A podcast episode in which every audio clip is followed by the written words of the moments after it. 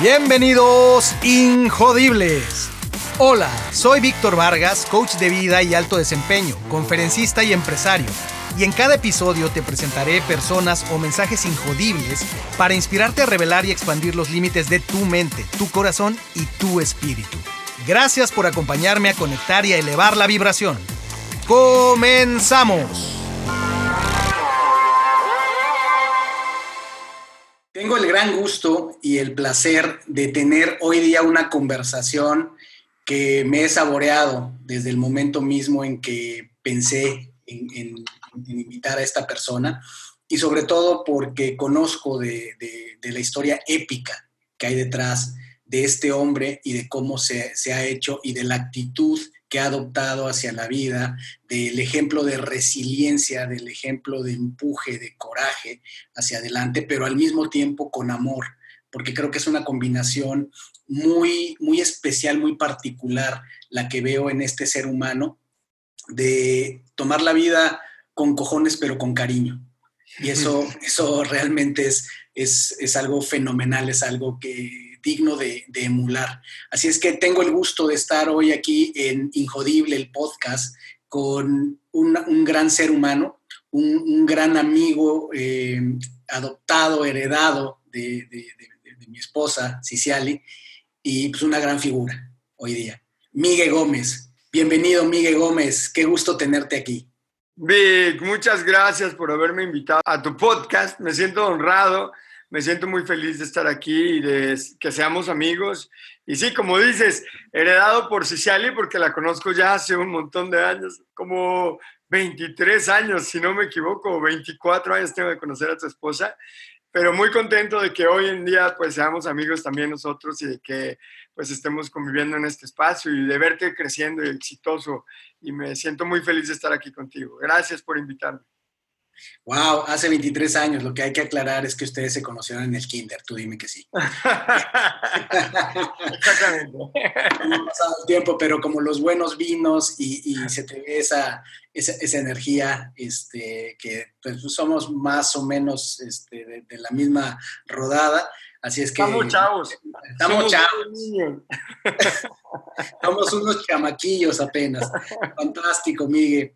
Pues Miguel, la idea es compartir eh, esta filosofía de que todo ser humano es el producto de su historia eh, y todos tenemos una historia de héroe, todos vamos por este viaje de héroe, ¿no? Donde pues iniciamos en algún lugar, evidentemente, y viene aquello que le llamamos la vida y todo depende cómo la tomamos, cómo la afrontamos y en lo que nos va convirtiendo. En tu caso, Miguel, si esto fuera el inicio de tu historia épica, ¿cómo empezarías con Érase una vez?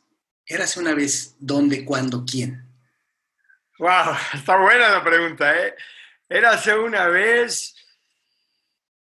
Érase una vez un muchachito que nació en una clase media baja y con unos papás muy amorosos, con, con muchas buenas intenciones de que me fuera bien en la vida, pero con pocas herramientas para saberme cómo enseñar a tener éxito de verdad. Y ellos en su amor, pues, ellos vienen de un pueblito que se llama Teciutlán, Puebla. Mi mamá nació en Ciudad de México, pero muy chiquita se la llevaron a, Ciudad de a Teciutlán, Puebla, porque su mamá falleció y mi abuelo consiguió un trabajo allá y tenía seis hijos, así que se los llevó todos para allá. En un pueblito era más fácil como tener todo más cerquita. Mi papá es de ese pueblito también. Se conocieron, se enamoraron muy jóvenes. Mi mamá tenía como 17 años cuando se enamoró de mi papá y se casaron cuando ella tenía, no, ella tenía 17 cuando se casaron y mi papá 23, una cosa así, una locura. Y se fueron a vivir a la Ciudad de México y eh, en su amor y en sus buenas ganas se fueron a vivir a una colonia que era de un poquito más nivel del, de lo que ellos podían pagar y cuando nos tuvieron a mí y a mi hermana nos llevaron a un colegio de más nivel del que ellos podían pagar, con la intención de que nosotros nos educáramos bien, de que tuviéramos una buena preparación y, y de que nos fuera mejor de lo que les fue a ellos, como todos nosotros cuando tenemos hijos queremos que les vaya mejor y ellos en su gran amor hicieron eso por mí, me dieron una buena educación, me llevaron a buenos colegios, me llevaron a estudiar al TEC de Monterrey, eh, con una beca y con ayuda de mi abuela y con mucho esfuerzo, porque era algo que en realidad no podíamos pagar. Y, pues así me enseñaron que yo tenía lo que le enseñaron a muchas personas, que yo tenía que sacar buenas calificaciones, que tenía que ir a un buen colegio, que tenía que echarle muchas ganas al estudio, que tenía después que buscar un buen trabajo y que después tenía que trabajar duro en buenas empresas y que eso iba a ser la fórmula para que tuviera éxito. Vengo de ahí, de un lugar de mucho amor, de un lugar de mucho, de, también de, de algunas carencias, no de pobreza, porque pues no, no, no, no vivimos pobres, no pasé nunca hambre, pero sí, nunca pude tener los tenis bonitos que tenían mis compañeros en el colegio. Eh, ellos tenían los Nike, ellos tenían los Puma, yo tenía los de la Panam me acuerdo cuando se quemó la Panama y en Ciudad de México estaba yo feliz porque ya nunca me van a comprar de esos, nunca más. Lo que yo no sabía es que tenían las tiendas inventario como para cuatro años más, así que me lo siguieron comprando. Eh, vengo de, que no me podían llevar de vacaciones a lugares bonitos. Mis amigos se iban a Cancún, mis amigos iban a Disneylandia, se iban a Europa y yo me iba a Tecitlán, me iba a Veracruz. Y me la pasé muy bien y me divertí un montón, pero cuando regresaba ellos contaban de haber ido a Disney y yo con mucha emoción les contaba de haber ido a Teciutlán. Y pues no era lo mismo, como que no, como que no marcha muy bien Teciutlán y Veracruz con Disney y Europa, ¿no? Entonces, eh, vengo de una mamá muy ahorradora que siempre, eh, ella pensaba que había que ahorrar para comprar cosas y me educó así, ahorrando para gastar. y, y con mucho esfuerzo, pues me dieron lo mejor que pudieron. Y de ahí vengo yo, ahí nací. No tengo nada que, reclamarle a mis papás porque en su infinito amor hicieron lo mejor que pudieron. Pero hoy me doy cuenta de que pues no sabían lo que había que hacer.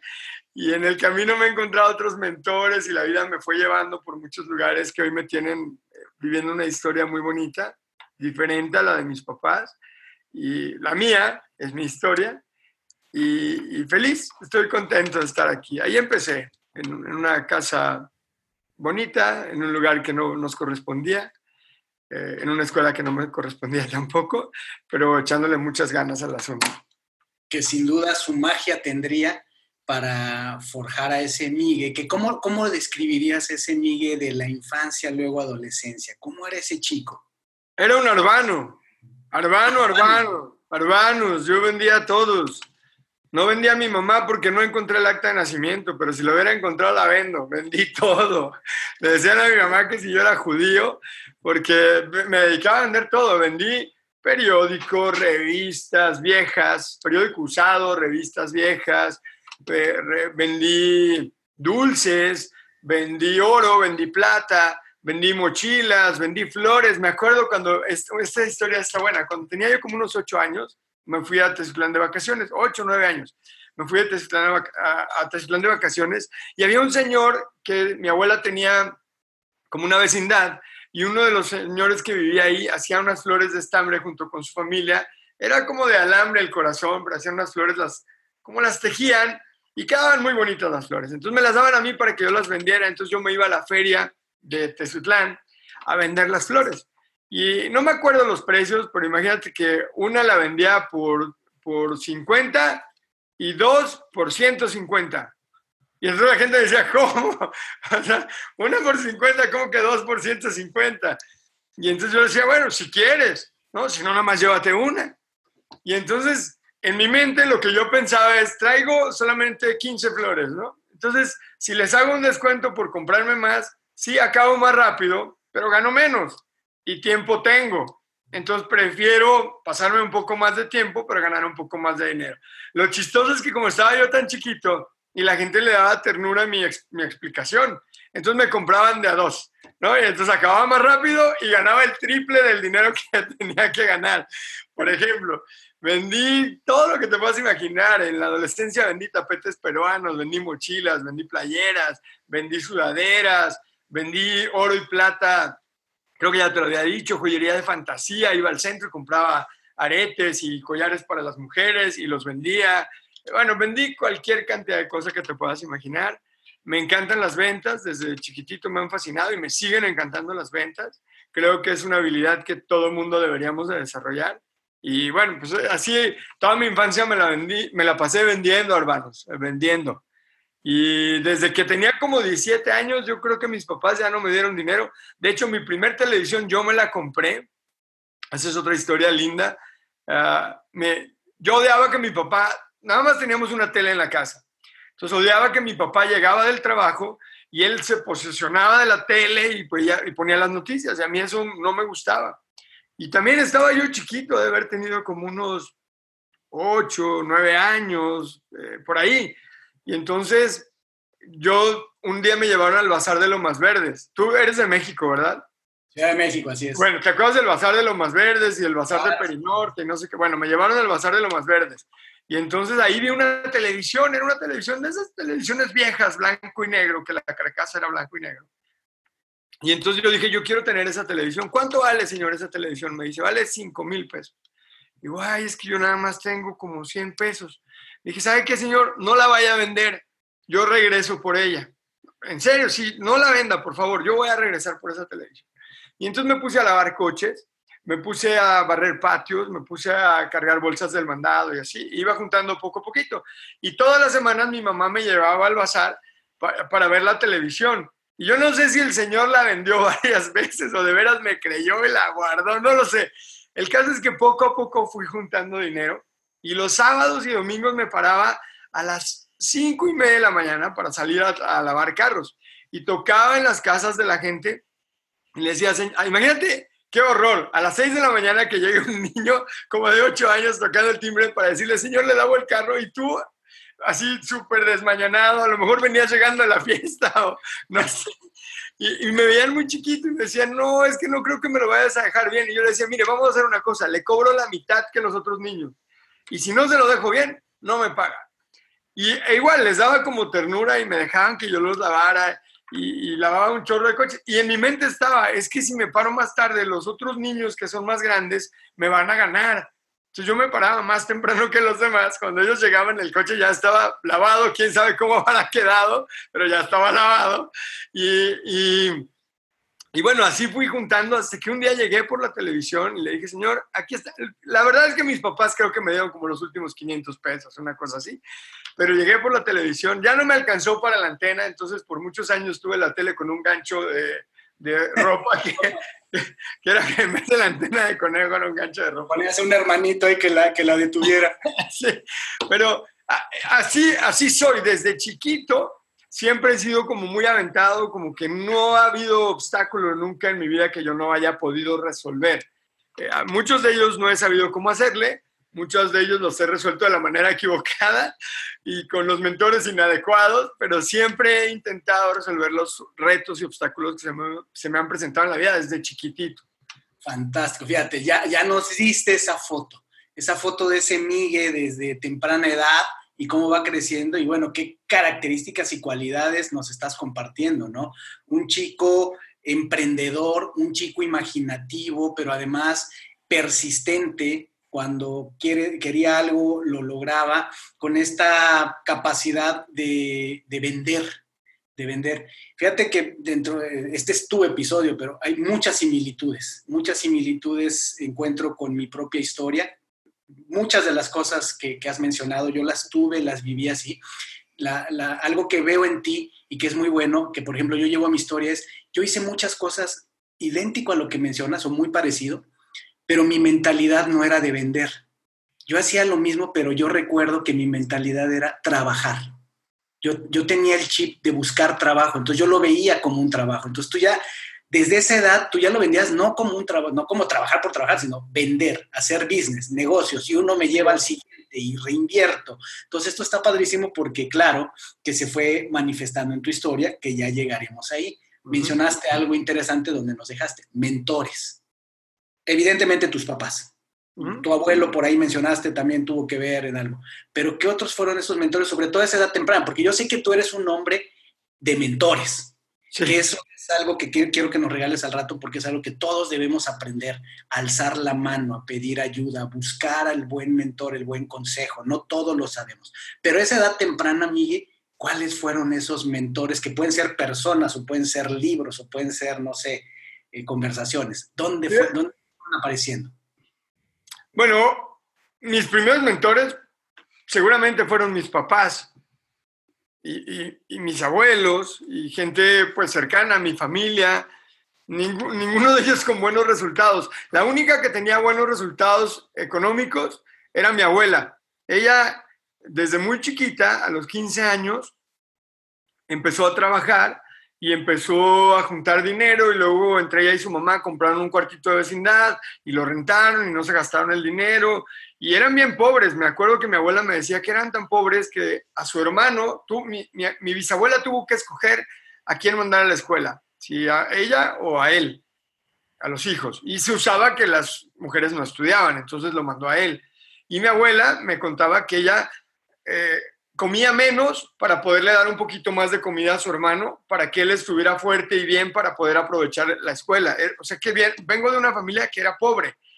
Y poco a poco, de alguna manera, ellas dos fueron creando un patrimonio y fueron rentando estos cuartitos de vecindad y se fueron haciendo una vecindad, dos vecindades, tres vecindades, casas, departamentos, así.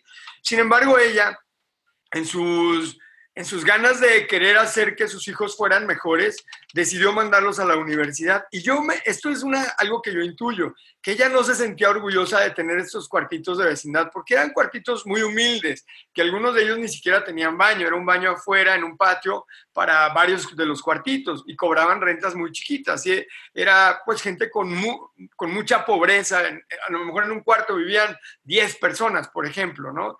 Y entonces yo creo que eso no le gustaba mucho a mi abuelita y ella los mandó a estudiar y los mandó al TEC de Monterrey a los tres hijos. Y, fue una desgracia porque no les enseñó lo que ella sabía, que era cómo hacer negocios y cómo tener ingresos pasivos y cómo ella desde los, yo me imagino que más o menos desde los 30 años ya no trabajó hasta que murió de 85 y vivía literal de sus rentas y de sus inversiones en el banco y de cosas que hacía pues de invertir aquí y allá.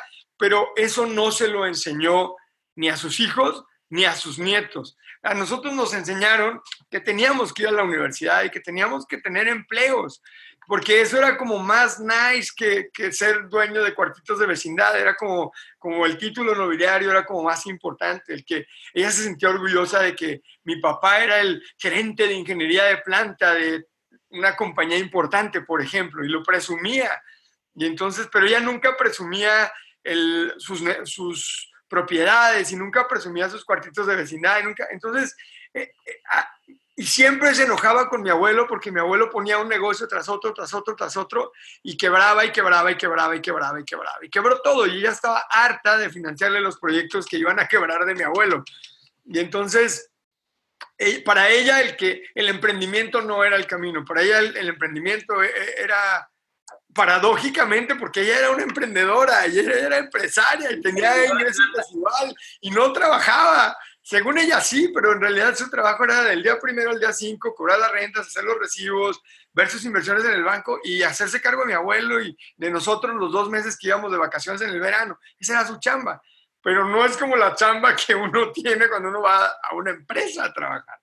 Entonces, eso, esa fue mi mentoría. Por un lado tenía a mi abuelo fracasando en todos los negocios, por otro lado tuve a mi abuela que ella quería que todos fuéramos egresados de universidades importantes y que tuviéramos trabajos. Por otro lado, mis padres que también se, eh, mi papá tiene carrera y maestría en el TEC de Monterrey y era un gran ingeniero y todo el mundo decía, es que tu papá es el ingeniero, ¿no? Y, y, todo el mundo lo, tenía como un gran ingeniero y tuvo muchos... Eh, puestos importantes en empresas grandes. Y mi mamá estudió la secundaria, la prepa, la carrera, casada y con hijos. Y para ella, el que yo tuviera carrera era como lo más importante, que tuviera un trabajo. El día que me contrataron en mi primera empresa, no había persona más orgullosa en el mundo que mi mamá. Y cuando me promovieron, bueno, mi mamá era la más feliz. Y, y, y sí, todo esto de vender y de ser eh, arbano y todo eso se fue apagando. Se fue como se fue switchando porque mis mentores, que eran mis padres, que eran mis abuelos, que eran, todos eran empleados y todos me enseñaban que la fórmula era trabajar en una buena empresa, haber tenido buenos estudios, trabajar en una buena empresa, darles duro a la chamba y, y esperar a que te fueran promoviendo para tener éxito en la vida. Dime algo, Miguel. La abuelita, su nombre. Se llama, va a estar difícil que la gente se lo... Se llama Dioscora Mejía San Salvador. ¿no? Ella se quejaba mucho de... Por... ¿Le dicen cómo? Le, le decían la nena. La nena. La, la nena, porque Dios corra era muy difícil. Nadie, Dios corra, Dios no sé qué. Si ella hubiera ido a Starbucks, si le hubiera tocado conocer un Starbucks, jamás hubieran puesto bien su nombre en el café, en el vasito. Habrá infinidad de vasos con su nombre. Pero esta fue la, la, la, nena que evidentemente pues, es una de tus más grandes influencias, digo, ya la descripción que das. Eh, decías algo y muy interesante, es, mentores hay muchos, o, o, o pretenden haber muchos, pero tú tuviste la capacidad de discernir entre, eh, fíjate que en el episodio que, grabé con Aarón Benítez, él decía algo muy interesante, que es que hay que saber distinguir entre opiniones y consejos. Decía, las personas que no lo han hecho, las personas que no lo saben o que no la están rompiendo, lo único que te pueden dar son opiniones. Mientras que las personas que lo han que lo están haciendo, ellos sí te pueden dar consejos, ellos sí pueden ser mentores. Y algo que me trajo esta, esta memoria sobre eh, la abuelita, la nena, fue tu mentor en el mayor sentido de la palabra porque además lo hizo, ¿no? Lo estaba haciendo. Sin embargo, yo no, no, no me di cuenta de lo que ella había hecho hasta ya muy grande. O sea, hoy me doy cuenta de, lo mucho que ella construyó, de lo mucho que empíricamente ella aprendió y por alguna razón o alguien le enseñó o ella traía eso en el ADN, no sé, pero ella estaba avergonzada de ese rollo y no nos lo enseñó a nadie. A mí nunca mi abuela me dijo, es que mira, se tiene que hacer así, así, jamás. Para ella era, amiga, tú tienes que estudiar, tienes que ir a la escuela, tienes que buscar un trabajo y tienes que ser como tu papá, empleado en una empresa exitosa. Entonces, esto que te digo de lo que yo veo que hizo mi abuela es algo que me doy hoy cuenta porque en la vida me he encontrado otros mentores que me han enseñado y entonces viendo hacia atrás me puedo dar cuenta de la tanta sabiduría que tenía mi abuela y lo mucho que pudo hacer. Sin embargo, no le quiso enseñar a nadie porque se sentía avergonzada, yo creo, por, no, sé, no sé exactamente por qué, pero no nos lo enseñó. Y ella sabía magia, algo que todo mundo hoy, todo el mundo hoy está buscando, tener libertad financiera. Y ella sabía cómo, y sin embargo no se lo enseñó a nadie. Empírico intuitivo, pero eh, vamos a anclar esto aquí.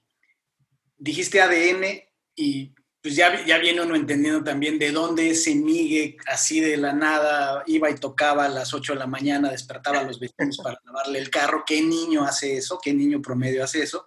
Pues eh, muy pocos, ¿verdad? Y venía del ADN y, puede ser que efectivamente la, la, abuelita nunca lo puso en términos de lecciones, de conversaciones, estructurado, mira, te voy a transmitir, pero queda claro que se, se, se tatuó en un lugar más profundo porque lo veías y veías, no solo veías la acción, veías el resultado y la filosofía de vida. Entonces, seguramente eso te acompaña.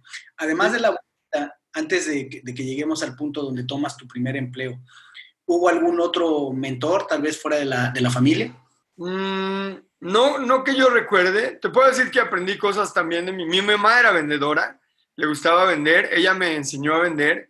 Y mi abuela, ahora que lo dices, fue mi, aliada, fue mi socia en, varios de mis negocios. El periódico, por ejemplo, que yo vendía, ella tenía la suscripción al Excelsior y ella lo juntaba todo el año para que cuando yo llegaba ahora del verano, yo lo pudiera vender en las compañías que empacaban huevo, así, ella me ayudaba. Y era mi socia en el negocio de dulces durante el verano y me daba revistas porque ella juntaba la novela semanal y, y, la familia burrón y el memín pinguín y así. Y esos cuentos y revistas eran las que yo iba vendiendo de vecindad, de vecindad en vecindad. Y siempre fue mi, mi cómplice, digamos, en, en, en, este rollo de, de, hacer cosas. Nunca me dijo que no, siempre me apoyó, siempre me... Y en algunas cosas ahora que lo pienso, fue mi socia inversionista. Le fue mal porque todo el dinero me lo gastaba al final y nunca ganó, nunca le di rendimientos, pero eh, me acababa comiendo la tiendita al final, me acababa comprando algo, eh, pero bueno, al final ella fue mi cómplice también y mi mamá mucho tuvo que ver también. A mí el ver a mi mamá como el que ella hubiera estudiado la prepa, la, la secundaria, la prepa y la carrera casada y con hijos, a mí me hacía sentir muy orgulloso. Y el verla que siempre vendió cosas también, vendía sábanas y vendía pues siempre anduvo vendiendo cosas y yo creo que de ahí también me viene el ser medio urbano. Aunque yo creo que yo le ganaba a mi mamá por mucho, pero ella siempre la vi con esto de andar vendiendo cosas. Qué maravillosa historia. Te, decía que algo me dice, y ya veremos hacia el final de la historia, que esto de nunca le di rendimientos a mi abuelita, mm, yo creo que esa abuelita supo lo que sembró. Este, por los frutos se conoce al árbol, pero ya volveremos ahí. Fíjate, qué cosa, qué combinación más poderosa. Mentora, aliada, cómplice y socia. Eh, ¿Cuántos mentores pueden desarrollar todos esos, esos roles al mismo tiempo? Pues no sé cuántos, pero qué poderosa la, influencia de tu abuela. Y ahora que mencionabas eh, que de alguna manera estuviste cercano al negocio editorial, digo, por el tema de los periódicos y Yo me imagino que en algún momento se te llegó a atravesar una historieta de Calimán. Sí, seguro, sí. ah, por supuesto. soy fan de, soy fan de Calimán. Cuando estabas diciendo, porque también me fui a esos años, de, pues era más la circulación de los periódicos, era muy fuerte la circulación de las historietas, el Lágrimas y Risas, el libro vaquero. Y mi abuela compraba todas, ¿eh? Calimán. de todas. Entonces, ella las juntaba y ya cuando yo llegaba me las daba y yo me iba a las vecindades, me metía a las vecindades a vender así, obviamente pues muy barato, ¿no? Este, y, y compraba el periódico también barato y lo, lo, revendía a un precio un poquito más, más caro. Sí, mi abuela era muy buena persona, era una mujer muy linda. Fantástico. Entonces llegamos a este punto, Miguel, donde eh, ese Miguel de la infancia, de la adolescencia, su, super arbano, como dices tú, eh, y la influencia familiar y el, y el deber ser de tal vez de la sociedad también, te lleva al punto lógico de estudiar eh, con el apoyo de tu familia en las mejores instituciones que pudieron y eso eh, genera el resultado lógico que es un egresado, que su siguiente paso es un empleo formal. Cuéntanos, Miguel, ese capítulo de ahí en adelante. Bueno, eso es algo muy, muy interesante, muy, ¿cómo te digo? Está locochón, porque mi primer empleo fue durante la escuela. Yo soy contador público. Y más o menos como un año antes de empezar a, a la carrera, empecé a trabajar en, para Mancera Ernst Young, que es uno de los despachos más grandes, o era, no lo sé en este momento, de los despachos más grandes de contabilidad. Y ahí estuve por un año. En realidad, ese trabajo ni lo cuento porque aunque era una empresa seria y formal, eh, yo era un relajo y entre la escuela y la verdad que mi jefa era muy buena onda, yo no sé cómo no me corrió porque falté un montón de veces por temas de la escuela y por temas de paseos de fin de semana, etcétera. Entonces, digamos que ese fue mi primer empleo, pero mi mamá no estaba tan orgullosa porque yo no lo tomaba tan seriamente como debería. Pero ya mi primer empleo, digamos, formal, fue un mes, como tres meses después de haber salido de la universidad. Y de hecho, ahí fue donde conocí a tu esposa Ciciali.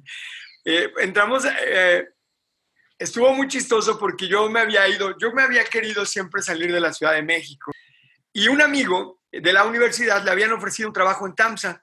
Y entonces él no lo aceptó y me dijo, Miguel, pues, ¿por qué no preguntas tú? Pues tú estás allá en Veracruz. Y fui ahí a, Veracruz. bueno, fui a, hablé por teléfono. Oigan, que están buscando gente. Un amigo me dijo, pues venga y deje su currículum. Ya fui dejé mi currículum. Y entonces nos metieron en un proceso de selección donde hacían grupos como de 30 personas, creo, 20, 30 personas. Y era un proceso muy largo donde iban, pues ibas pasando con muchas pruebas y muchos eh, gerentes de la compañía te evaluaban y así un montón de cosas, ¿no? Duró mucho tiempo, nos hicieron muchos exámenes, nos hicieron muchas pruebas de muchos tipos y yo decía, híjole, esta Ciciali, esta tu esposa, me va a ganar, porque solo contrataban a uno. De todo, de todo el grupo, solo a uno. Y yo decía, esta me va a ganar, es la más lista, entonces me va a ganar. Y, entonces llegó, así corrimos todo el proceso y, y al final nos contrataron a los dos. Fue la única generación en la que contrataron a dos personas. Y entonces, pero yo siempre dije, es que estás bien lista, súper bien, me va a ganar la chamba. Y al final, afortunadamente, nos contrataron a los dos, nos hicimos amigos. Claro, ahí sí mi mamá estaba súper orgullosa, porque fue un trabajo en una compañía transnacional donde yo ya lo tomé con mucha seriedad, me gustaba mucho lo que hacía, me contrataron primero para el área de planeación comercial y a los tres días, no, de planeación financiera, porque yo en ese momento yo quería ser financiero. Y como a los tres o cuatro días de haberme contratado, me dijeron, Miguel, hay una oportunidad en, el área de exportaciones y queremos ver si te podemos mandar para allá. Y le digo, oye, pero es que yo quiero ser financiero. Me dijeron, vamos a hacer una cosa, ¿por qué no te vas al área comercial? Si no te gusta, en tres meses nos dices y te regresamos. Y entonces me mandaron al área comercial, pero me encantó, me encantó, porque ya traía yo este rollo de las ventas y todo esto que me gustaba, entonces me gustó muchísimo. Y a partir de ahí, todos mis empleos, porque duré como dos años en TAMSA y luego me fui a trabajar a Cervecería Cuauhtémoc. Ahí fue un, estuve también dos años más o menos, pero fue un área de, en el área comercial, pero un área de proyectos, donde estábamos implementando todo un ERP para la compañía, lo que fue el antecesor de SAP para Cervecería Cuauhtémoc. Y no me gustó mucho porque era un área de sistemas, en realidad, aunque yo era parte del equipo comercial, en lo que estaban en un proyecto de una implementación de un sistema y no me gustó mucho. Pero ese primer trabajo fue muy divertido, hablaba todos los días a, muchos países diferentes, todo el trabajo era en inglés, se me hacía muy, muy divertido y estábamos muy chavitos, yo tenía 21 años y era como jugar al Monopoly porque todas las transacciones eran de muchos millones de dólares y un equipo muy jovencito de 9, 10 personas que no pasábamos yo creo que ninguno de los 27 años, nos encargábamos de todo el área comercial de, la, de exportaciones de la compañía, que es una compañía muy grande. Claro, nuestros jefes ya eran, ya eran mayores, pero digamos la primera línea éramos puros chavitos. Y era muy divertido, muy, fue muy padre. Ese, ese trabajo lo recuerdo con mucho cariño, fue muy, muy padre. Y, y de ahí, bueno, pues la vida me fue llevando de trabajo en trabajo. Después de ahí, de cervecería Cuauhtémoc, entré a Sigma Alimentos, donde estuve tres años. Me salí de Sigma Alimentos para, para emprender un negocio propio. Estuve un año en mi negocio, después me contraté en Nestlé, estuve un año en Nestlé y después me regresé a trabajar a Sigma Alimentos durante otros ocho años. Más o menos duré como 19 años entre los tiempos que no tuve trabajo y los que, que fueron los periodos en los que anduve buscando chamba y que me moví de ciudad, etcétera. Eh, más o menos 19 años siendo empleado en empresas transnacionales. Mi mamá en todas estaba bien orgullosa, sobre todo cuando me promovían de puesto, ella era así súper la más feliz, ¿no? Porque sentía que yo iba avanzando en la vida y que iba pues teniendo una trayectoria profesional bonita, ¿no? Como ella soñaba que debía ser mi trayectoria. En, la etapa anterior donde describías este Miguel de la infancia, adolescencia, súper emprendedor, en algún momento mencionaste, dijiste, y luego cuando entro a la era de los empleos, como que algo se duerme en ti, como que algo, o sea, entras en, otro, en otra mentalidad, que son estos, me imagino, 19 años. ¿Qué se durmió ahí? ¿Qué, ¿O te diste cuenta? ¿Qué, fue lo que te, metiste demasiado en el, en el concepto de, ser eficiente, de lograr una carrera eh, astronómica en corporativos? ¿Qué transformación viste ahí? Siempre tuve como el gusanito de ser independiente, porque la realidad es que nunca me gustó ser empleado. Lo sufría. Y yo tengo, lo sufría por varias cosas. Tengo un tema de autoridad, tengo problemas con las autoridades. Todo lo que significa autoridad me genera conflicto. No es algo que tengo que trabajar yo creo con psicólogo, porque por alguna razón que no sé cuál, tener jefe, el jefe me genera conflicto. Y si es un jefe que, que, que no es tan bueno, o que no sabe tanto, me genera más conflicto. Me generan conflicto los policías de los fraccionamientos, me genera conflicto las, los policías, me genera todo lo que significa autoridad, me, me, me botona, ¿no? Me hace así. Y entonces siempre el tema del jefe fue un problema para mí, porque me botonaba todo el tiempo. Eso de tener que pedir permiso para hacer cosas, eso de tener que pedir permiso para irte de vacaciones, eso de que de tener que pedir permiso para hacer cosas, no, no me gustó nunca y entonces siempre fui muy brincatrancas. Yo hacía proyectos y luego ni pedía permiso y los implementaba y traía siempre auditoría encima de mí. Claro, como auditoría es, es autoridad, odiaba a los de auditoría y los de auditoría me odiaban porque yo siempre me, me brincaba las trancas como, bueno de, como buen vendedor, le buscaba la manera. Eh, y, y, y, y nunca dejé de vender, siempre estuve como vendiendo cositas, y con, este, con esta intención de poner negocios, puse algunos negocios, de hecho hice algunas locuras. Recuerdo una vez, me casé hace 16 años con Carlita, la conocí en uno de mis empleos.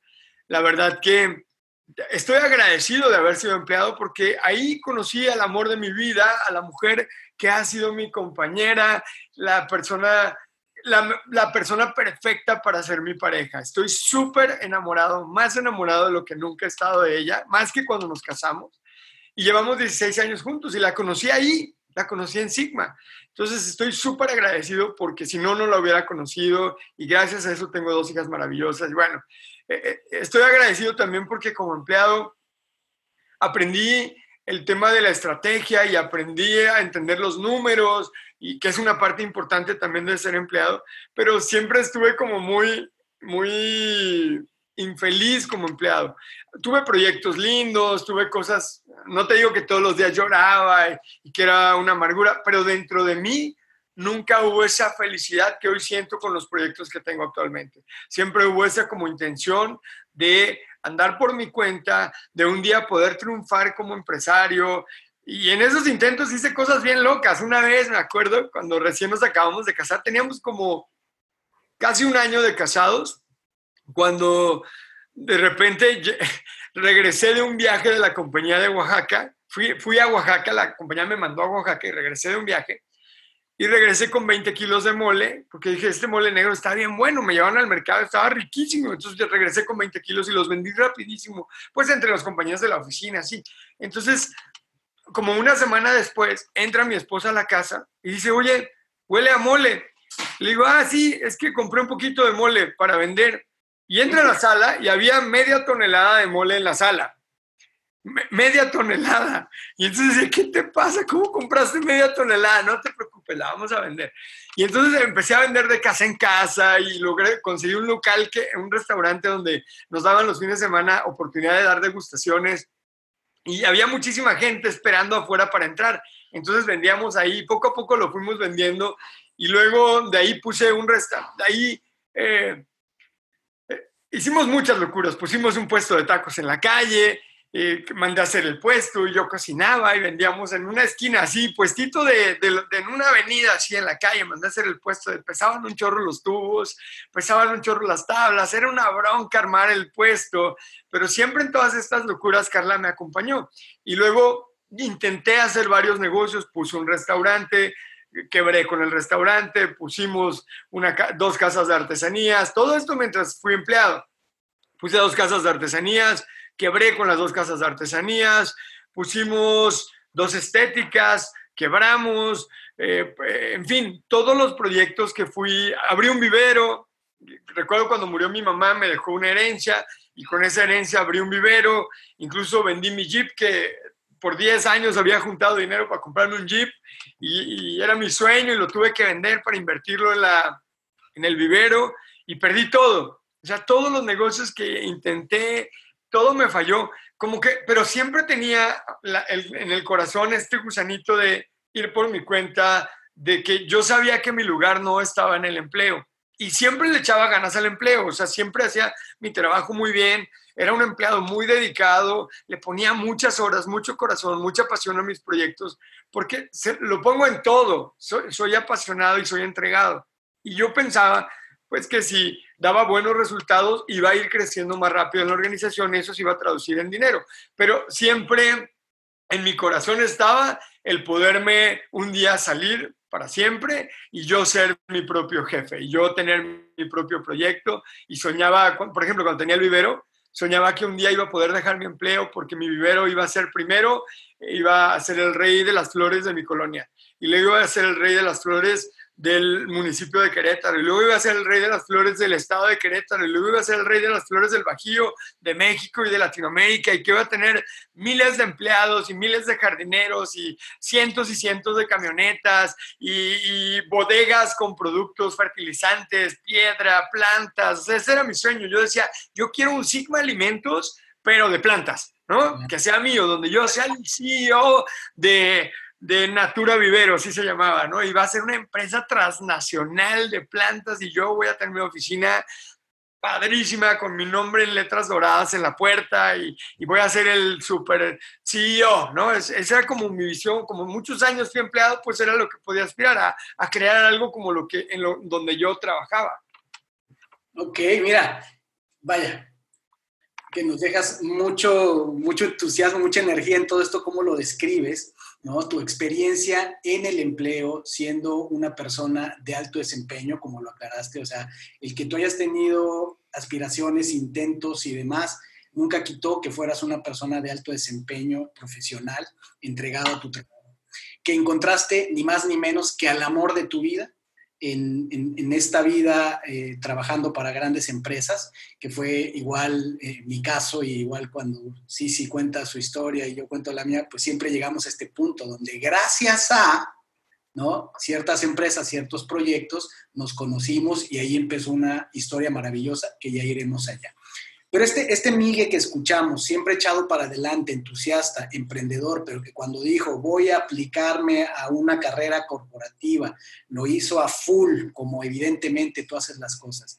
¿Dónde llega, si, si partimos al inicio del Érase una vez, dónde se da tu hasta que un día ¿Dónde vino el punto de quiebre, el punto de inflexión, la transformación? ¿Qué llevó a que ese Miguel, que de todas maneras traía un hervidero dentro, eh, conflictuado con la autoridad, pero con el, empuje de, el empuje de ir adelante, pero con ganas de vender, ¿dónde vino el punto de inflexión, Miguel?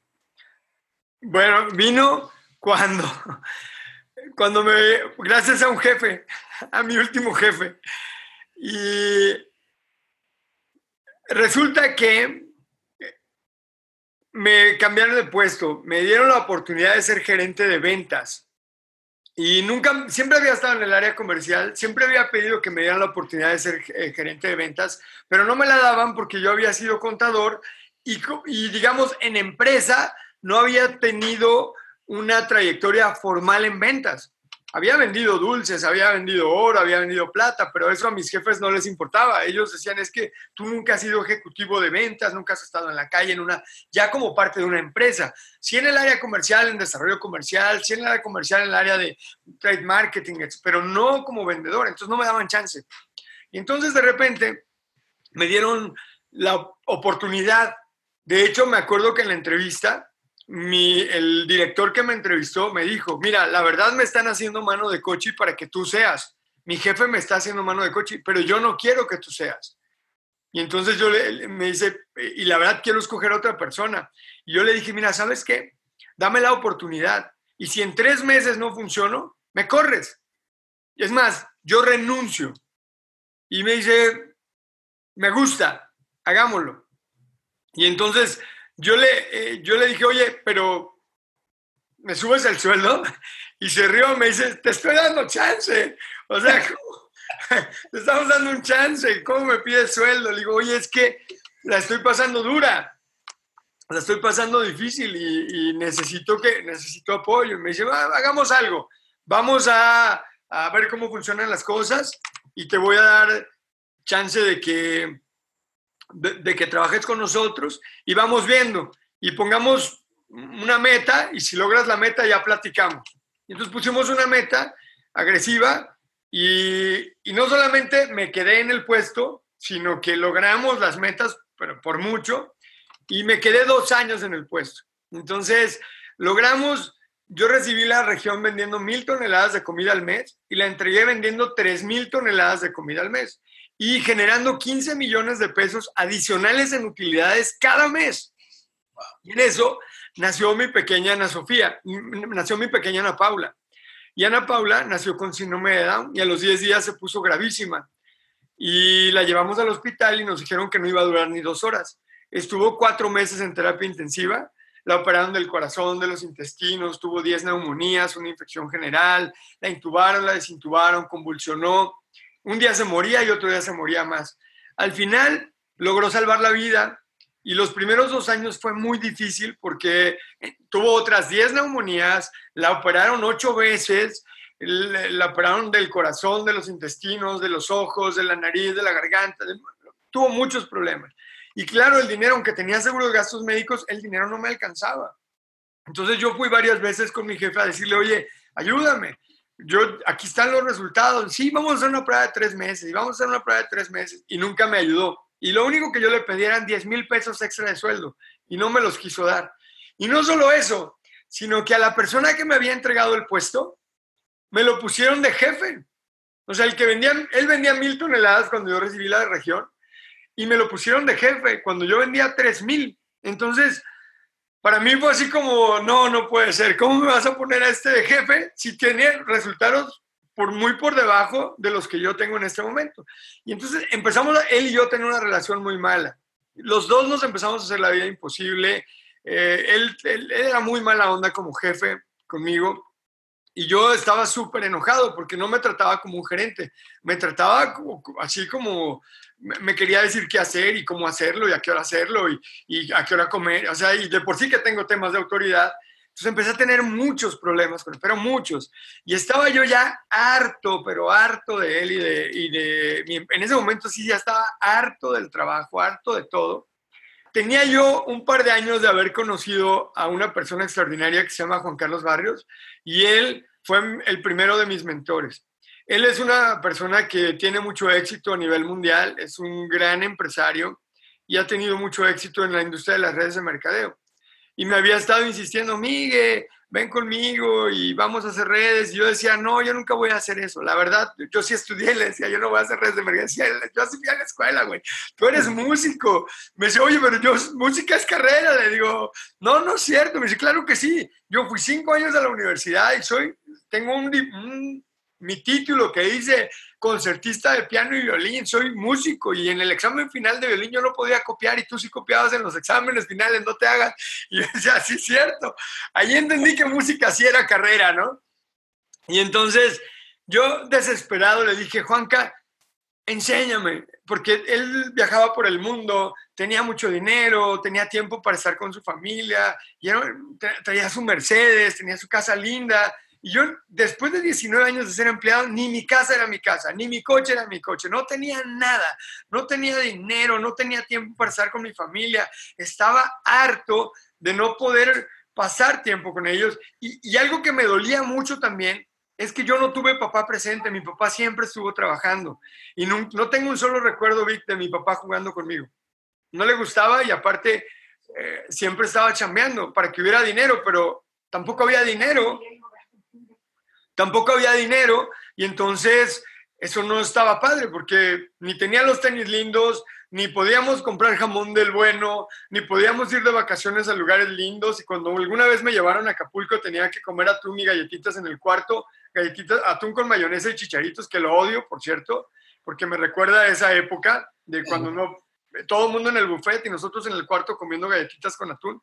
Y, y, no había dinero. Entonces yo había jurado que cuando yo tuviera hijos y que cuando yo me casara, yo iba a ser el mejor papá y el mejor esposo del mundo.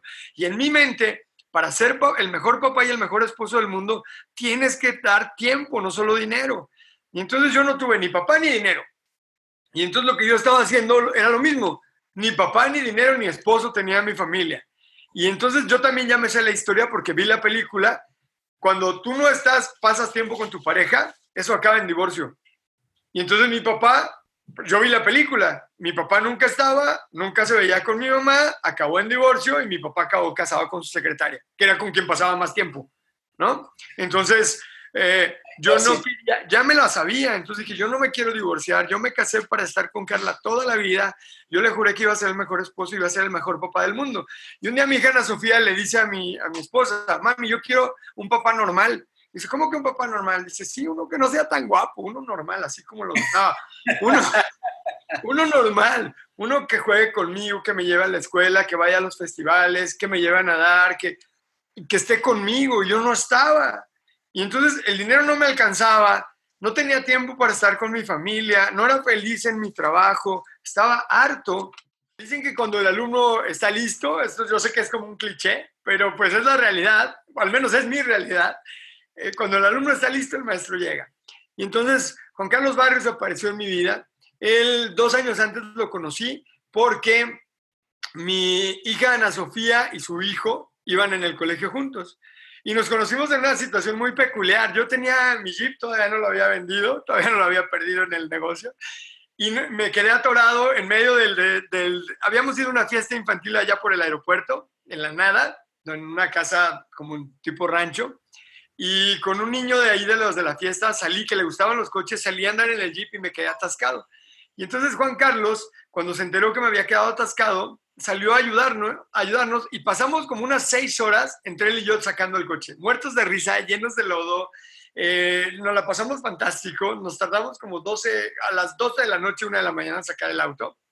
Y ahí empezó la amistad.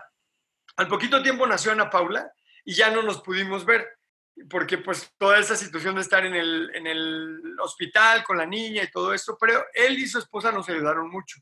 Y cuando yo me enteré que él hacía multinivel, yo la verdad como que no quería ser como mucho su amigo porque estos son de los que insisten mucho y no quería como hacer mucha amistad, pero poco a poco nos fuimos haciendo amigos y me fui dando cuenta que él tenía una vida súper próspera, súper linda, que le iba muy bien, que era una persona exitosa. Y un día le dije, oye hermano, enséñame, enséñame, ¿por qué no me, por qué no me ayudas? Enséñame.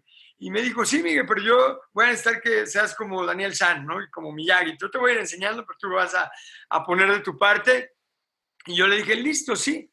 Y entonces empezó a darme libros, me empezó a invitar a conferencias y empezó a enseñarme cosas, pero de una manera muy rara, porque no es la típica manera de la escuela donde el maestro en el pizarrón te está escribiendo cosas y tú te las tienes que aprender de memoria y entonces eh, la fórmula matemática para hacer dinero y, me empezó a enseñar de una manera muy diferente. Y me invitó a que fuéramos a Tailandia a un congreso de negocios. Yo la verdad no quería ir al Congreso, me invitó junto con mi esposa y yo no quería ir porque yo decía, ¿cómo ir hasta Tailandia para irnos a encerrar tres días a un Congreso de Negocios? Eso está horrible. Yo quiero ir a Tailandia al Templo de la Verdad, a conocer el Templo de Buda, el Palacio del Emperador, a pasear en tuk-tuk, a ir al mercado flotante, a, a la comida exótica, a los templos budistas. O sea, quería pasear pero como me habían invitado, yo dije, bueno, pues si el precio para ir es tener que chutarme estos tres días de conferencias, pues ni modo, ¿no? Ya, me mentalicé. Cooperando. Recuérdanos, esto o ubícanos más bien, ¿en qué momento en el tiempo fue? Hace, seis años. Hace seis años. más de, fue como, fue en octubre, si no me equivoco, de, hará seis años, ¿no? De que fuimos a Tailandia. 2013, más o menos. Por ahí, más o menos. y entonces, eh, yo ya había empezado mi entrenamiento con él y entonces eh, me, nos llevó acá, a Tailandia. Entonces, llegando a Tailandia, yo lo, lo, primero que hice fue buscar todas las atracciones, todas las diversiones, todos los paseos, para luego ir a la convención. Eso ya que fuera lo último. Yo ya estoy aquí. Pero él me decía, Miguel, esto te va a cambiar la vida. Y como yo me había encargado de hacer las convenciones en Sigma Alimentos por muchos años, yo pensaba que ya sabía de qué se trataba, que era el típico evento en donde todo el mundo se quiere salir y que es medio a la fuerza. Entonces, yo no creía que iba a ser algo de verdad que me fuera a cambiar la vida. Y cuando llegamos, como él tenía acceso preferente, entramos, casi de los primeros vimos como 8 mil sillas. Yo dije, esto no se va a llenar, pues si los boletos los cobraban y en Sigma era gratis y nadie quería ir y había que arrear a la gente para que entrara a la sesión plenaria y aquí pagaron los boletos, nadie. Yo dije, esto es una ridiculez, no se va a llenar. Pero para mi sorpresa se llenó. Pero lo que más me sorprendió fue el ambiente tan entusiasta de la gente, todos felices. Yo decía, pero ¿cómo están tan felices? Pues esta es una convención aburrida. Y de repente entendí por qué la gente estaba tan feliz. Porque empezó a pasar un orador, y luego otro orador, y luego una señora, y otro señor, y hablaban, y cada uno hablaba 20 minutos y contaba una historia de éxito, una historia donde ellos habían venido de menos a más, o algunos ya eran millonarios y habían mantenido su riqueza y te daban la fórmula de cómo habían logrado eh, mantenerla o aumentarla, y otros venían de historias de mucha adversidad y de que habían logrado triunfar a través de leer a través de liderazgo, a través de cambiar su vida, a través de tener mentores, a través de perseguir sus sueños. Y con cada conferencia yo me empecé a emocionar, me empecé a entusiasmar más y más y más. Y mi corazón empezó a latir duro y a vibrar y con una lloraba y con otra lloraba más. Y de repente pasa un muchachito como de unos 31 años que cuenta su historia de en tres años haber pasado de la pobreza a ser millonario y, y contó una historia tan empoderadora y, contó su historia. Su historia era mágica, pero además contó una historia de esas de, ya sabes, del pequeño, del maestro y su pequeño saltamontes. Y la contó de una manera que mi corazón, así mira, no dejaba de latir duro. Empecé a llorar y, luego nos, me dijo, nos dijo, pero yo sentía que me lo decía a mí, y tú también vas a poder, y tú puedes cambiar tu vida, y tú puedes ser como yo en dos años, y tú, y yo decía, sí, sí, sí, yo soy yo, güey, yo, yo, yo voy a ser así, yo me la creí.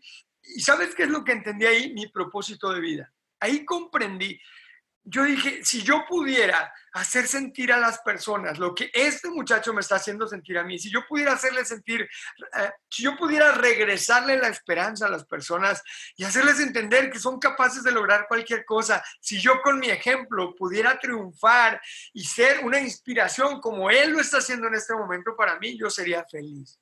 Y decidí que me iba a convertir en conferencista. y entonces regresé a México una, una, pausa aquí en el sentido de, o más bien, una intervención de mi parte es, dado la naturaleza de este podcast, que es a través de las historias injodibles que nos hacen injodibles a las personas, eh, justamente eh, me parece fundamental esta inspiración que nos das donde más allá de dónde encuentras la inspiración, es decir, eh, la, industria de venta directa, multinivel. Yo trabajé, fíjate, coincidencias, ¿qué hacen las historias que nos resuenan? Es que cuando nos vemos reflejados en ellas, ¿no? A mí tu historia me mueve de entrada, o sea, no sabía, evidentemente lo padre de este podcast era conocer más de ti, pues me, identifico mucho con, tu niñez, ¿no? Luego coincide que además conoces al amor de tu vida, tu esposa, eh, trabajando en corporativos, me pasó similar. Eh, luego eh, entraste de alguna manera en contacto con, la, con, la, con el multinivel y yo también nací del otro lado, yo como ejecutivo de una, de una de las empresas más grandes de multinivel en el área de sistemas, y esa magia que tú mencionas, me tocó verla como siendo parte de los ejecutivos, donde en realidad el llevar inspiración a la gente es un mecanismo, un canal, no quiere decir que sea el único, pero ya nos contarás cómo tú lo que estás haciendo es lo mismo desde otra trinchera, inspirar, empoderar, que es lo que pretendemos en este podcast lo que yo pretendo con este podcast a través de historias como la tuya. Y nos dices, esta historia de este joven que escuchas te cambia la vida. Te pone en un momento, te, te pone en el centro de tu poder y te hace descubrir, como tú lo mencionas, tu propósito. Y esas son las experiencias cumbre que nos marcan a las personas, que nos permiten dar giros de timón, muchas veces de 180 grados, que nos revelan ante las circunstancias y nos revelan a, a nuestros propios ojos quiénes somos y de qué estamos hechos. Entonces, partimos de ahí. Ahí me parece que entonces viene otro punto de inflexión muy importante. Muy importante. Regresé a México vuelto loco, teniendo muy claro lo que yo quería hacer en la vida, ser un conferencista. Dije, yo quiero ser eso. Quiero aprender y quiero, pero para poder ser conferencista no solamente tengo que hablar en público, tengo que tener resultados para poder hablar de algo con autoridad, desde con calidad moral, entonces me empecé a preparar primero en la oratoria, empecé a trabajar, pero algo importante es que me corrieron de mi chamba. O sea, regresé de allá, duré como seis meses más y las cosas ya fueron insostenibles entre mi jefe y yo y me corrió. Y aparte, me corrió en febrero, no recuerdo exactamente el día, pero me corrió en febrero. Y a partir de que me corrió, yo tengo en mi refrigerador la foto, su fotografía pegada. Lleva más de cinco años esa fotografía, febrero, marzo, abril, mayo, junio, julio, agosto. Lleva cinco años y medio esa fotografía pegada en mi refrigerador y permanecerá para siempre ahí. Y la tengo como un... Es para mí el recordarme que nunca más, jamás, jamás, jamás, jamás quiero volver a ser empleado. Nunca. Y, pero pasó algo chistoso con esa fotografía, porque al principio era con odio. O sea, lo, lo puse ahí porque lo odiaba pero hoy lo tengo ahí con amor. Y ya te, ya te voy a decir por qué, por qué pasó de ser odio a ser amor. Y entonces regresé a México, me corrieron de mi chamba. Estaba yo realmente, no, estaba feliz de que me habían corrido, yo ya lo quería. Y empecé a dedicarme a aprender a desarrollar las habilidades para poder hablar en público. Y empecé a hablar por aquí, por allá, y a tener espacios y a crear los lugares para poder hablar y practicar. Y me leía muchos libros y empecé a trabajar y trabajar en, en poder desarrollar la habilidad. Y, pero poco a poco el dinero se me fue acabando, mi vivero quebró nos tuvimos, que deshacer de él. Eh, teníamos por ahí pues algunas otras cosas que también nos fallaron y nos empezamos a quedar sin dinero.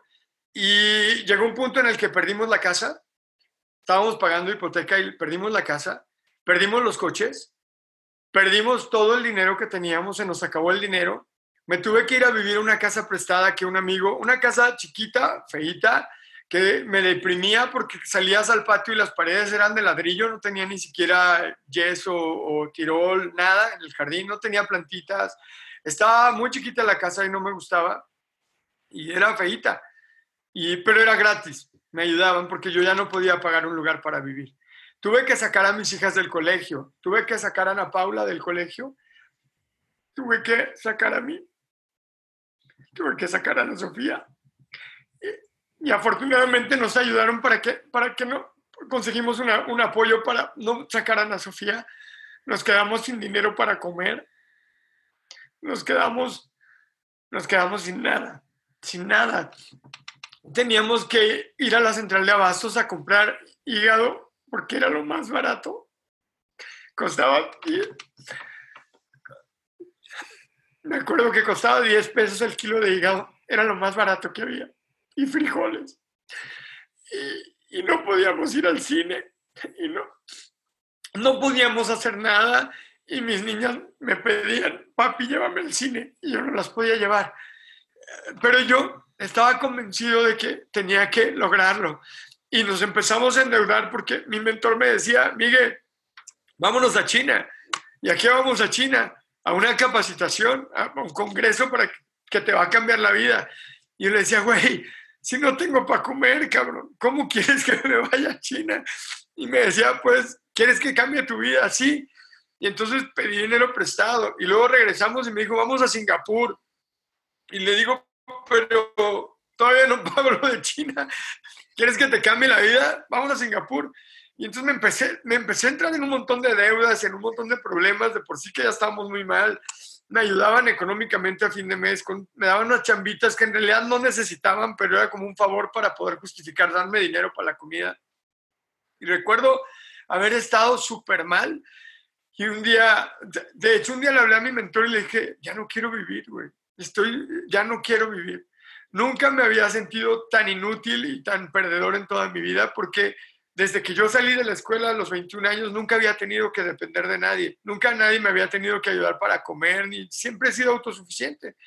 De hecho, desde muy chiquito, pues yo te decía, me compré mi tele, me compré mi grabadora, mi primer viaje de estudiante me lo pagué yo, o sea, nunca había tenido que depender.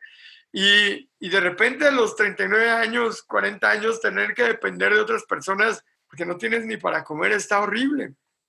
Y me dijo mi mentor, Miguel, vas bien, yo creo en ti, estás haciendo las cosas correctas, solo tienes que dar el tiempo suficiente. Te entiendo, porque así me ha pasado a mí también, pero yo me sentía desesperado, yo sentía que la cosa no, no estaba bien. Pero Carla me decía, vamos, Miguel, yo creo en ti.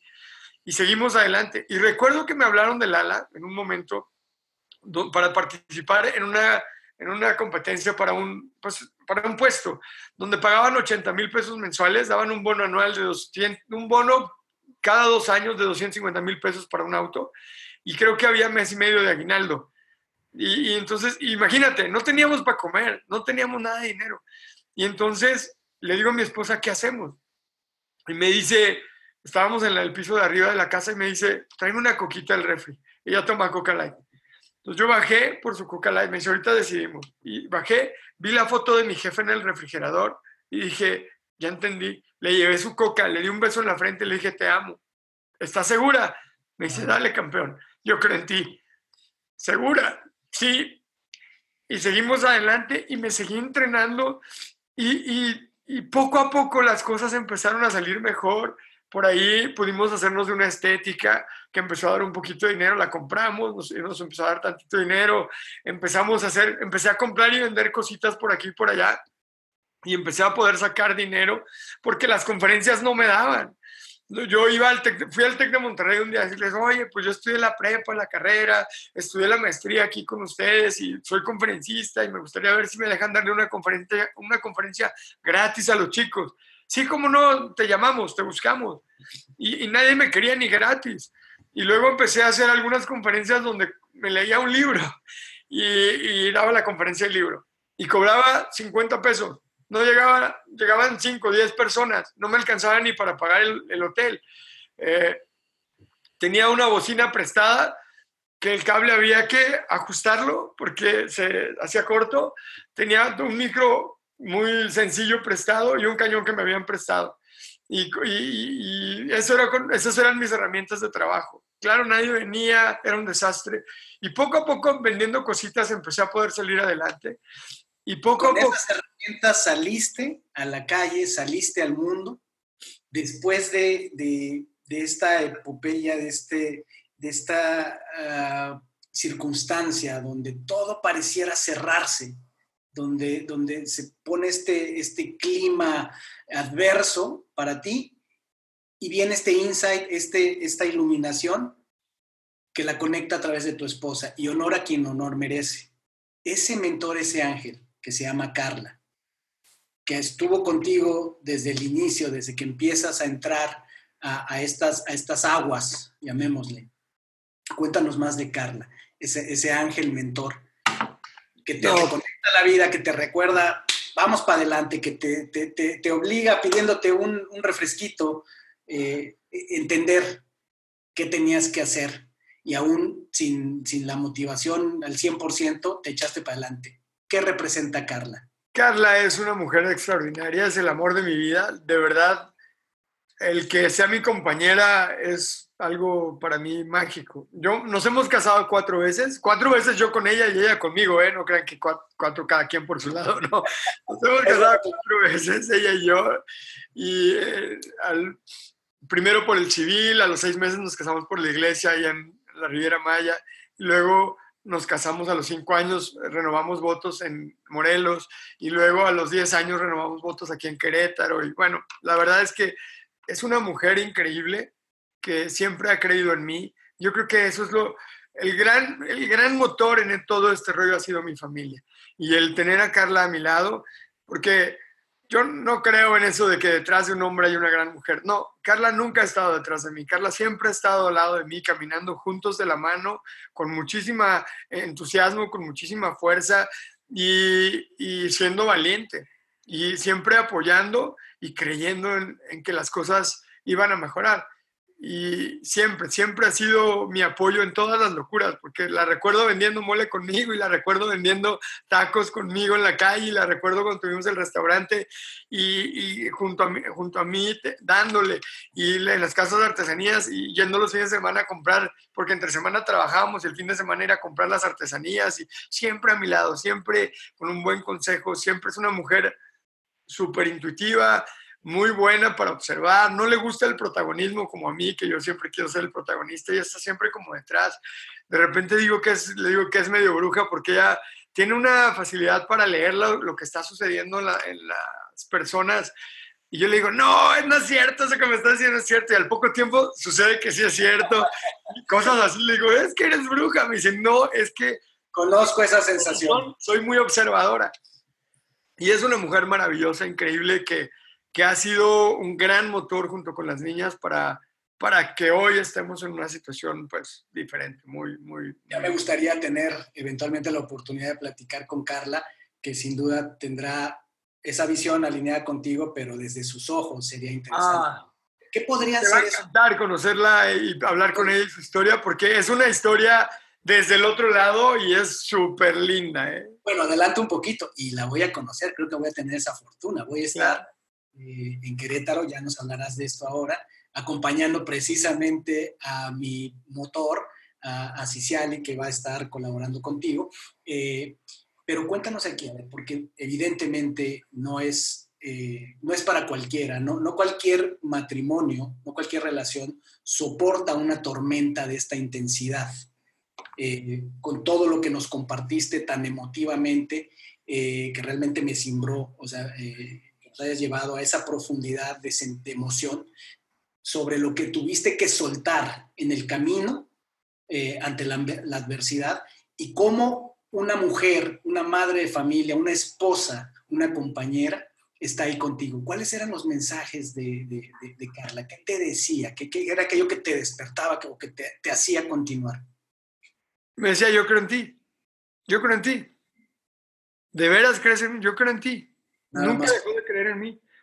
Y entonces eso era lo que me hacía darle para adelante. Y, ok, de veras crees en mí, vamos para adelante, ¿estás segura? Sí, dale, yo creo en ti. Y siempre creyó en mí.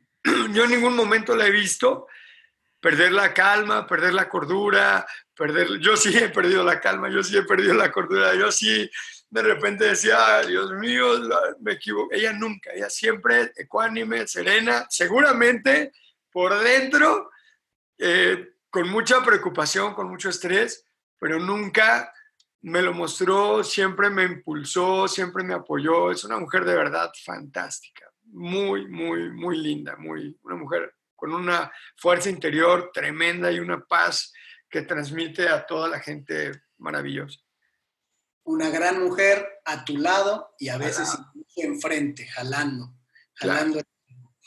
Y entonces, si le damos fast forward, ocurre que Migue, junto con Carla, con ese apoyo y demás, encuentra la fuerza, se ubica y el universo le manda las señales para decirle, maestro, es por aquí. Y a darle por aquí. Y tú dijiste, y yo voy a ser conferencista y empezaste con estos eh, inicios modestos, con un micrófono con un cable ahí medio machucado, eh, con una bocinita ahí, este 2-2. Y entonces, ¿cuál es esta historia que nos trae ahora, Miguel? ¿Qué pasó entonces y dónde estamos? ¿Dónde, dónde, dónde nos lleva? Pues mira, todo el entrenamiento que, que fui teniendo, porque he invertido miles y miles de horas en estos últimos seis años y cachito, miles de horas en entrenar mi cabeza y mucho, mucho, mucho dinero también. Y todo poco a poco empezó a dar frutos. Poco a poco mi mente se empezó a transformar y, pasó de ser la mentalidad de un empleado. Y no está mal tener una mentalidad de empleado. Yo fui 19 años empleado. Pues, ¿qué, ¿qué otra mentalidad podía tener más que de empleado? Pues eso es lo que era. Y tenía una muy buena mentalidad de empleado porque era bueno en mi trabajo. Y poco a poco fui transformando esa mentalidad de ser empleado a ser empresario. Y fui entendiendo a través de tener cerca no solo este mentor, sino muchos otros que me han ido acompañando a partir de ese entonces y con los que he caminado de la mano y me he entrenado muchísimo, muchísimo. ¿Podrías destacar algunos de esos mentores? Porque sé que tú eres muy ávido de contactar gente de alto calibre para que... Sí, por ejemplo, acabo de estar hace poquito, tendrá un, en mayo si no me equivoco, estuve con Darren Hardy dos días y medio en un entrenamiento de muy alto nivel, súper muy exclusivo, eh, donde había muy poquitos empresarios en San Diego, por ejemplo. He estado también con John C. Maxwell, he estado con Tony Robbins, he estado, me he entrenado con Tijar Baker, me he entrenado con, eh, estuve con Grant Cardone apenas en Miami, el, en, el TENX, eh, algunos he estado con ellos así en persona y otros no, otros ha sido masivo, pero ahí he estado. Y, me he entrenado, Camilo Cruz, que es uno de los escritores y oradores más importantes de Latinoamérica, él fue mi mentor personal, lo contraté para que me enseñara cosas. Eh, claro, ahora puedo contratar mentores de otro calibre porque mi situación económica es muy diferente del principio. Pero al principio, pues escuchaba cualquier, cualquier material, me leí cientos de libros de desarrollo personal y de emprendimiento, iba a todas las conferencias gratuitas que había, me inscribía todo lo que podía y fui poco a poco escalando y fui contratando gente para que me ayudara. De repente tenía mi mentor de eh, desarrollo físico, mi mentor de negocios, mi mentor de mercadotecnia, mi mentor de, de, muchas cosas que me iban enseñando, mi mentor de oratoria, mi mentor de... Y eran personas a lo mejor que a las que yo les podía pagar poquito, porque pues empecé poco a poco a escalar mi negocio y a, a ganar un poquito más, pero hoy tengo mentores grandes, o sea, hoy invierto, te, te, puedo decir que pasé de no tener nada de, de presupuesto para educarme y tener que intentarle de aquí por allá a que el presupuesto que tengo este año para invertir en mi educación es de más de 1.300.000 pesos. Solo en educación, en cursos, en mentoría, en, eso es lo que este año voy a invertir en mi educación. Pero eso ha sido, obviamente, pues de poquito en poquito, porque al principio no tenía ni para... Los libros eran prestados porque no los podía comprar. ¿no? Y, el dinero de mis primeros entrenamientos fue prestado y por mucho tiempo no lo pude pagar. Tenía que, entonces fui como, fui como escalando y poco a poco las cosas fueron mejorando. Fueron mejorando y fíjate, aquí creo que vale la pena eh, reflexionar en, en, algunos aspectos que has mencionado. Uno, decías, el tema de la mentalidad de empleado. Creo que es importante, yo lo he resaltado y siempre que tengo oportunidad lo resalto. No hay nada específico en, en cuanto a, a, decir que hay un camino, que el camino es emprender. Creo que de hecho es una trampa de, sobre todo en nuestra sociedad, eh, de, esta falacia de creer que todos vamos a, tenemos que emprender. Uno, no es para todos. Dos, no es el único camino de hacer cosas de valor en la vida. Entonces, realmente es siempre hacer, entenderte, saber cómo eres. Tú hiciste una descripción muy particular. Viviste varios años en empresa y muchos de esos años, si entiendo bien, fueron años plenos y años de crecimiento y al 100%. Claro, claro que tú traías un background, o sea, eh, esta niñez donde ya se te manifestaba el tema de ser bueno para relacionarte, ser, ser bueno para vender. Y eso cuenta mucho. El tema de la autoridad, efectivamente, o sea, hay personas que somos más o menos empleables de acuerdo a nuestra capacidad de apegarnos a reglas, de a, a, una, a una, autoridad.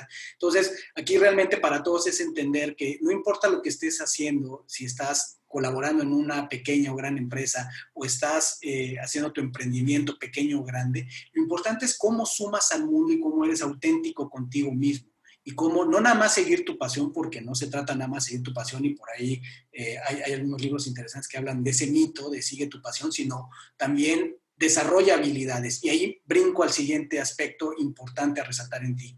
Uno, los mentores no necesariamente tienen que ser mentores de carne y hueso o personas que contactas en línea grandes historias, grandes mentalidades, eh, y algunos de los episodios que van a estar escuchando dan cuenta de eso como con Miguel, vienen con un libro, vienen con un video en YouTube.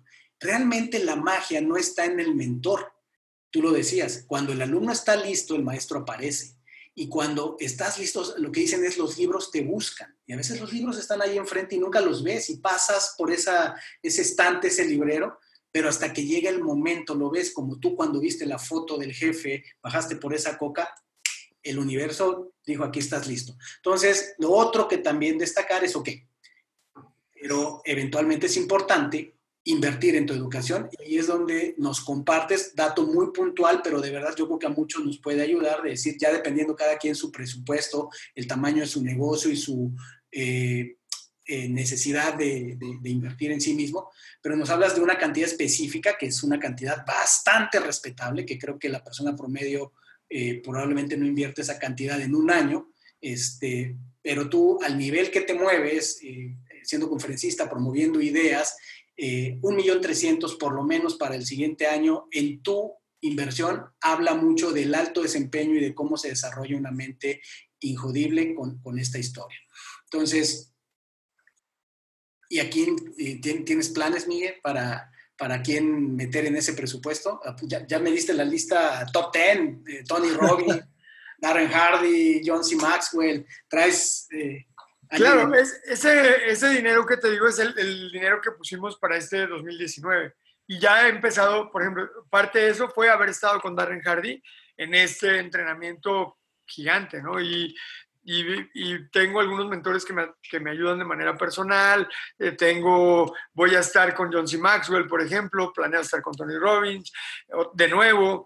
Eh, voy a com, compré algunos entrenamientos en línea para entrenarme. Estuve también con Chris Ursúa. Voy a estar con Darren Wicks en noviembre en un entrenamiento también muy exclusivo en Los Cabos para empresarios de alto nivel eh, etcétera. Tengo por, tenemos ahí pues un programa de entrenamiento. Acabo, me estoy certificando en PNL.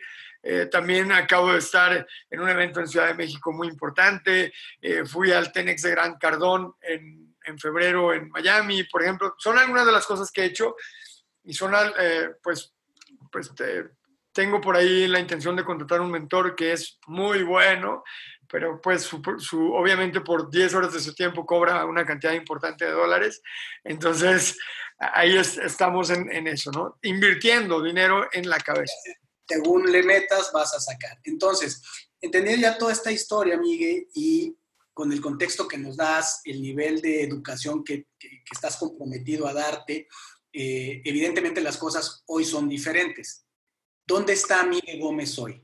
Si nos venimos al día de hoy, ¿qué es eh, Miguel Gómez como empresario, como conferencista? ¿En qué andas ahorita? ¿Cómo lo describirías? Para que la gente dile de dónde vienes, por todo lo que atravesaste, y hoy que ya estás en otra situación, ¿cuál es esa situación? Mira, ha sido muy lindo todo esto porque yo miro hacia atrás y recuerdo esta conferencia que dio Steve Jobs en una universidad cuando se estaban graduando miles de estudiantes, donde les decía que los puntos se conectan siempre hacia atrás y que uno, en el momento en que están sucediendo las cosas, uno se puede sentir súper mal y uno no entiende por qué le está pasando lo que le está pasando. Te puedo decir que cuando nació Ana Paula, yo no entendía por qué a mí me había tocado tener un hijo con síndrome de edad pero hoy entiendo, gracias al propósito que le hemos dado y después de ocho años, entiendo perfectamente cuál es la misión de vida que tenemos con ella. Entiendo perfectamente por qué todo lo que tuvimos que pasar y la historia tenía que haberse creado así para que fuera inspiradora y para que hoy a través de ella podamos impulsar a otras personas a darse cuenta de que no se necesita ser una persona especial, no se necesita ser inteligente, no se necesita ser guapo, no se necesita, lo único que se necesita es tener un chorro de ganas y ser, como tú dices, injodible y querer lograr con todo tu corazón hacer las cosas, rodearte de las personas adecuadas y aprender estar dispuesto a aprender y pagar el precio, el precio que sea. Si es no tener para comer, si es perder tu casa, si lo que sea. La gente exitosa, yo me he dado cuenta que todas sus historias son así. No son de que salí de mi casa, volteé a la derecha, a la izquierda, iba con el celular distraído y de repente, uy, estoy en la punta del Everest. ¿Cómo llegaste? Pues no sé, llegué. No, han sido historias de adversidad, de, y eso es lo que hace que se vuelva inspirador poco a poco las cosas fueron pasando de, que nadie quería ni mis conferencias gratis a empezar a tener un negocio donde ya empezamos a entrenar personas. Y fíjate que la oratoria la tuve primero, pero no quise dar estos cursos hasta que no tenía resultado, porque la oratoria ya la había desarrollado, pero no tenía el resultado que avalara lo que yo iba a enseñar o lo que yo quería enseñar. Entonces, primero me esperé a tener resultado, aunque fuera poquito, pero ya resultado acabar con el 100% de mi deuda mala, tener ya ingresos pasivos, tener por ahí una estética, tener así como empezar en negocios y empezar a tener un poquito de, resultados para poder empezar a enseñar. Para mí es fundamental el tener congruencia. Y para mí congruencia es que lo que tú piensas es lo que dices y lo que dices es lo que haces. Y por eso yo soy muy transparente con mi Facebook y soy muy transparente para, en todo lo que hago y digo, para que la gente lo vea, para que la gente vea que cuando te digo que mi familia es importante, tú lo ves y no hay persona en el mundo que pueda demostrar que no es verdad. Cuando te digo que hay que estudiar para tener resultados es porque yo estoy estudiando y tú puedes ver a cuántos cursos y con cuánta gente me entreno y, de hecho me entreno todos los días. No hay un solo día del año que yo no me entrene, tanto física como mentalmente. Tengo, cuando te digo que hagas ejercicio, es porque yo tengo 1300 casi 40 días por ahí, no, sé exactamente qué día estamos, 1340 días consecutivos de no fallar al ejercicio. Me puse una meta de llegar a, a 1500 días, de por lo menos hacer 25 minutos diarios de ejercicio aeróbico. Y no he fallado ni un solo día desde hace más de 1300 días. Y pienso llegar a 10.000. Mi, mi gran sueño es 10.000. Es decir, que llegaré como a los 69 años de edad sin haber fallado un solo día a hacer ejercicio. Ese es mi sueño. Y cuando digo que hay que gastar menos de lo que ganas y empezar a construir patrimonio es porque yo lo hago, gasto menos de lo que gano, etc. Para mí eso es súper importante. Y eso me ha ayudado a que la gente crea en mí. El, que la gente vea que hay congruencia me ha ayudado. Y poco a poco pasamos de tener entrenamientos donde había un, un, día hace dos años y medio, más o menos, en, en Guadalajara, tuvimos el poder de la mente millonaria, que es uno de mis entrenamientos, con ocho personas y perdí dinero. Perdí dinero porque con ocho personas pues, no se pagaban los gastos. Y hoy ese mismo entrenamiento lo puedo, lo, he estado, pusimos una estrategia para que más gente nos conociera y hemos dado más de, eh, con este fin de semana, 31 eh, de agosto y 1 de septiembre, habremos dado más de 2 millones de dólares en cortesías para asistir a este entrenamiento premium, en donde vamos a tener más de 700 personas. Por ejemplo, y que hoy lo puedo dar en cortesía y no pasa nada. no hay ningún problema. Pasamos de no tener ni para comer a tener un negocio súper próspero, extraordinario, pero más allá del tema económico, que sin duda que me encanta el dinero y desde chiquito yo soñé que iba a ser millonario, lo que hay detrás es las ganas que tenemos y el corazón por delante de querer ayudar y transformar la vida de otras personas. Y que el dinero ha sido solamente la consecuencia lógica de que entre más personas ayudamos y les transformamos la vida, más dinero llega a nuestra vida, pero no es el fin. Esa es solamente la consecuencia. De verdad, y la gente cuando va a los seminarios lo nota y se da cuenta, hay un interés genuino de transformar a nuestro país, de transformar a Latinoamérica, de transformar al mundo a través de transformar si yo toco tu vida, Víctor, y luego transformarte un poquito a ti, eso se convierte en una ola expansiva que no tiene fin. Porque ahora tú tocas la vida de otra persona y esa persona toca la vida de otra persona. Y yo creo que para transformar el mundo no se necesita un superhéroe que haga algo muy grande, se necesita la suma de pequeñas cositas que hagamos entre muchos. Y eso sí puede hacer una gran transformación. Y estoy comprometido con un sueño junto con mi familia que es tocar la vida y agregar valor a millones y millones de personas en nuestro planeta. Y lógicamente empezamos por una persona, empecé por mí. Y con eso pude tocar ahora a mi, la vida de mi esposa y de mis hijas y, y, y, en mi núcleo familiar hubo una transformación. Y de ahí ahora estamos empezando a transformar la vida de, la, de, los colaboradores que nos ayudan a que el sueño se haga posible, la gente que trabaja en nuestra empresa. Y luego los estudiantes que vienen a participar en nuestros proyectos de, de entrenamiento. Y esto se está haciendo cada vez más y más y más grande. Estamos creando un movimiento que lo que tiene por delante es corazón que lo que tienen por delante es un interés genuino de ayudar a transformar la vida de millones de seres humanos. Estoy seguro que mucha gente eh, que escuchará este podcast te ubica, sabe quién eres, pero también muy probablemente habrá quien sea la primera vez que te escucha. Te voy a poner un reto, Miguel. Eh, tu elevator, elevator speech. Ok. En 30 segundos, ¿cómo le presentarías Miguel Gómez a quien no lo conociera. ¿Quién es Miguel Gómez? ¿Qué hace? ¿Quién es? Pues yo soy empresario, soy eh, escritor, soy conferencista a nivel internacional y me dedico a temas de desarrollo personal, emprendimiento e inteligencia financiera. Le ayudo a las personas a que entiendan cómo se pueden convertir en millonarias y cómo pueden ser más felices a través de trabajar en las cinco esferas de la vida. La parte física, la parte mental, la parte espiritual, las relaciones personales y la parte financiera. Y que si tú tienes balance en esto, puedes crear mayores niveles de felicidad en tu vida y en la vida de las demás personas.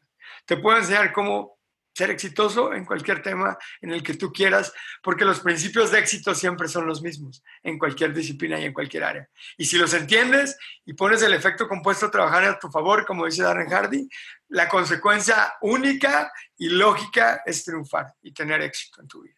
Esa es la consecuencia lógica. Y lo dice un hombre con la autoridad moral y, el nivel de congruencia que le da su propia historia. Un hombre que puede dar consejos más que opiniones. Y dado esto, Miguel, este es un muy buen momento para que nos cuentes acerca de tu siguiente gran proyecto. ¿Qué viene? ¿En qué estás trabajando ahorita arduamente? Porque es lo que ya viene y a dónde nos quieres invitar. Muchas gracias, Vic, por esta oportunidad de compartir. Mira, traemos muchos proyectos. Tenemos un programa de entrenamiento muy robusto.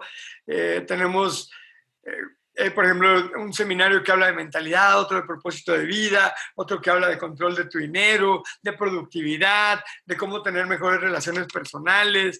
Tengo un programa de, de entregas quincenales de capacitación que se llama Excepcional, que es una comunidad de desarrollo personal muy linda. Pero el proyecto en el que estamos dándole durísimo ahorita, porque ya viene encima, se llama Extreme Business Hacks, que es un proyecto en el que Vamos a invitar a speakers eh, que tienen resultado probado y comprobado, speakers que tienen una trayectoria impresionante, a que nos puedan compartir a miembros de mi comunidad y otras personas empresarias que quieran venir al evento, qué es lo que están haciendo y cómo nosotros también podemos tener éxito. Es un evento para empresarios, para gente que ya tiene negocio o quiere poner negocio, en donde vamos a hablar justamente de negocios. Vamos a tener por ejemplo, a Cicely Rivas, que es tu esposa, quien nos va a hablar de paternidad y negocios, paternidad, maternidad y negocios. Cómo combinar esta parte de ser papá, que a veces es, pareciera que es súper complejo y que tienes que escoger entre una o la otra ser papá o ser empresario. Y en la realidad es que no, se puede hacer las dos cosas perfectamente bien. Viene Alejandro Villarreal, que él es una persona extraordinaria. si no me equivoco, es el treceavo mexicano que escaló el Everest. Y tiene una compañía de desarrollo personal, de, de recursos humanos que trabaja a nivel corporativo, hace mucho para empresas. Yo a él lo conocí cuando yo trabajaba en Sigma Alimentos, dando talleres y cursos a nivel directivo para Sigma Alimentos y trabaja con empresas muy grandes y él viene a hablarnos de metas. Viene Ramiro Reyes. Déjame nada más comentarte ahí otra coincidencia importante. Alex, Alex es uno de mis mentores. Cuando ah, yo cuando yo inicio, de hecho es la primera persona a la que la vida me pone enfrente y con mucha generosidad Alex me introduce al mundo de la facilitación con una herramienta que él trajo a México que se llama Tetramap. Pero más allá de la herramienta, el, colaborar con él, él es, sin duda una persona de alto desempeño, es, es sin duda un formador. Y mira nada más, por eso tengo muchas razones para, para estar ahí, ¿no? Por un lado va a estar Yali, invitada por ti, por sus propios méritos, por supuesto, y, y mi querido Alex Villarreal también. Mira nada más. ¿Quién más viene? Y fíjate qué chistoso, porque ahí con el tema de Alex, hace, cuando yo empecé en esto, pues yo un día me senté con él, yo todavía estaba trabajando en Sigma, eran como los, mi última temporadita en Sigma, y me senté con él a desayunar, y yo le dije, Alex, yo un día quiero ser conferencista como tú, ya me di cuenta que lo que quiero es ser como tú, y le dije, si un día yo te puedo ayudar en algo, o si un día hay un espacio para que tú me invites o para, para yo poder hablar ahí, pues cuenta conmigo, yo con mucho gusto voy. Y ya las cosas no se dieron. Y han pasado seis años y hoy voy a compartir escenario con él. Y, y, de verdad me entusiasmo mucho porque es un gran ser humano que ha hecho retos gigantes en su vida y que viene a hablarnos de metas. Y es una persona con autoridad para, porque ha hecho metas gigantes. O sea, escalar el Everest no es para cualquiera. Y él lo ha hecho eso y muchas otras cosas en el tema de deportes, pero también en el tema de negocios. Es un gran empresario. Y es de esas personas que puede dar consejos más que opiniones. Exacto. Yo, todas las personas que estoy invitando a que participen en este foro de negocios, tienen el resultado por la mano. No vienen a hablar desde que se leyeron un libro, sino vienen a hablar desde el resultado. Y viene, por ejemplo, Chris Ursúa, que es un muchacho que a sus 30 años tiene una compañía de, capacitación en ventas y en marketing digital impresionante. la está rompiendo en Latinoamérica de manera muy impresionante. Va a venir Rafael Alatorre, que es un chico que habla también de marketing digital. Él está gruesísimo también en temas de marketing digital. Tiene una compañía también muy exitosa. Viene Ramiro Reyes desde Colombia.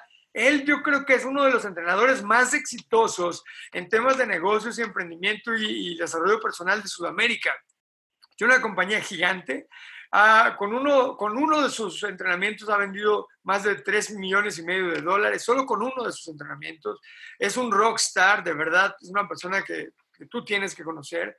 Y luego va a venir también Spencer Hoffman, que es un chico fuera de serie. Ese niño no le, cuando era bebé no le daban leche materna, le daban Red Bull. O sea, tiene, o sea, un nivel de intensidad así fuera de serie amigo personal de John Maxwell, es amigo personal de Darren Wicks, un multibillonario de Canadá que tiene más de 1.200 millones de dólares en patrimonio personal, es dueño de más de 6.000 propiedades, es un chico de verdad fuera de serie.